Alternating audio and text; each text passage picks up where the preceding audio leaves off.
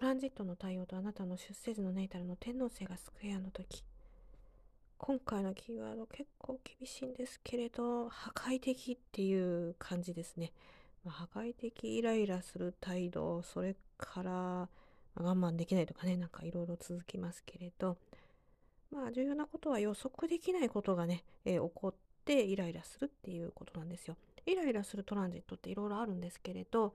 まあこう、普段からこう持ってたものがなんか爆発するとか、そういうのとは違いますよね。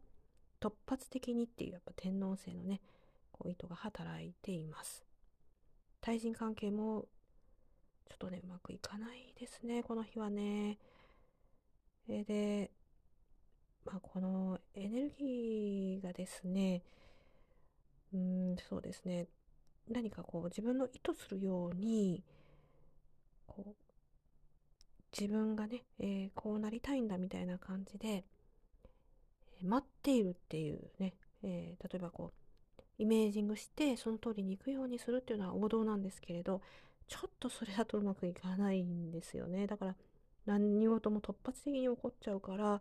あ、それに対して後手後手になって対応して、慌てふためきがどんどん大きくなるみたいなところがあるんですよね。で、やっぱり天皇星絡んでくるんで、突然の事故とか怪我とか、えー、そういう風にもなりやすいので、いかに建設的にこのトランジットを、え使っていくか建設的なっていうのは建設的な態度を、え持っていくかっていうことなんですよね。で例えば、えこのトランジット、え先生術師が、え使うっていうことは、まあ、日々のねトランジット予測ではあるかもしれないですけど普通の出生図とかそういうえー、運勢予測とかそういうのではね、使わないと思います。ただ、えー、使う場合ですね、仮にね、えー、注意しないといけないのは、こう相手のこうクライアント様に対して怖がれされ怖がらせるような言い方っていうのは良くないんですよ。だから、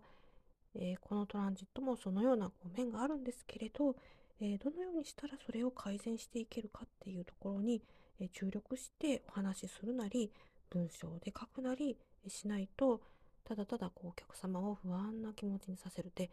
え不安な気持ちにさせれば、やっぱりそれは実現しやすくなっちゃうんですよね。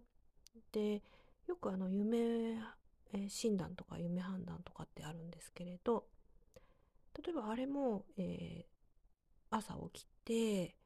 で、何かこう辞典あるんです辞典があるんですよね。で、そういうのを見て、あの辞典ってあの結構見ていただくとわかるんですけど、そんなにいいこと書いてないんですよ。7割ぐらいは結構あの心配なことが書いてあることが多くて、で、それ読むと、あ、なんかちょっと気をつけんといかんなみたいな風になって、学校行ったり会社行ったりいろいろ日々の活動を一日でする中で、どっか頭の中にその無意識で今朝読んだ、えー、辞典の一部が頭なり心の片隅に引っかかっていると、それがなぜか実現してしまうっていうサイクルに陥るんで、えっ、と、夢判断、私にとっては、えー、ホロスコープのチャートをね、拝見して、その人が夢判断が有効か有効じゃないかっていうのは、大体わかるんですよ。で、え、有効な方には、えー、いの一番ね、えー、夢判断がいいので、あなたにとっては、えノートなり日記につけてくださいっていうことをお伝えしています。でも、それ以外の人は逆に自己暗示にかかっちゃうことがあるので、お伝えしないか、あるいはこうご質問で受けた場合も、まあ、あんまりこう真剣にならないようにっていう風な判断をさせてもらってるんですよ。えー、ですからもうそれを夢判断でもホロスコープでも一緒なので、えー、お客様を不安にさせて自己暗示にかけるようなことは、えー、しない、えようにしないと、えこの先生術師っていう価値はうん、だからこう不安にこうつけ込んで、それでまたこう、えお金を払ってもらうっていうタイプの人が結構多いので気をつけないといけないです。えちょっとくどくなっちゃったんですけれど、ですので、えこのトランジットもそういう悪い意味があるんですけれど、それを、えー、忍耐強く自分で、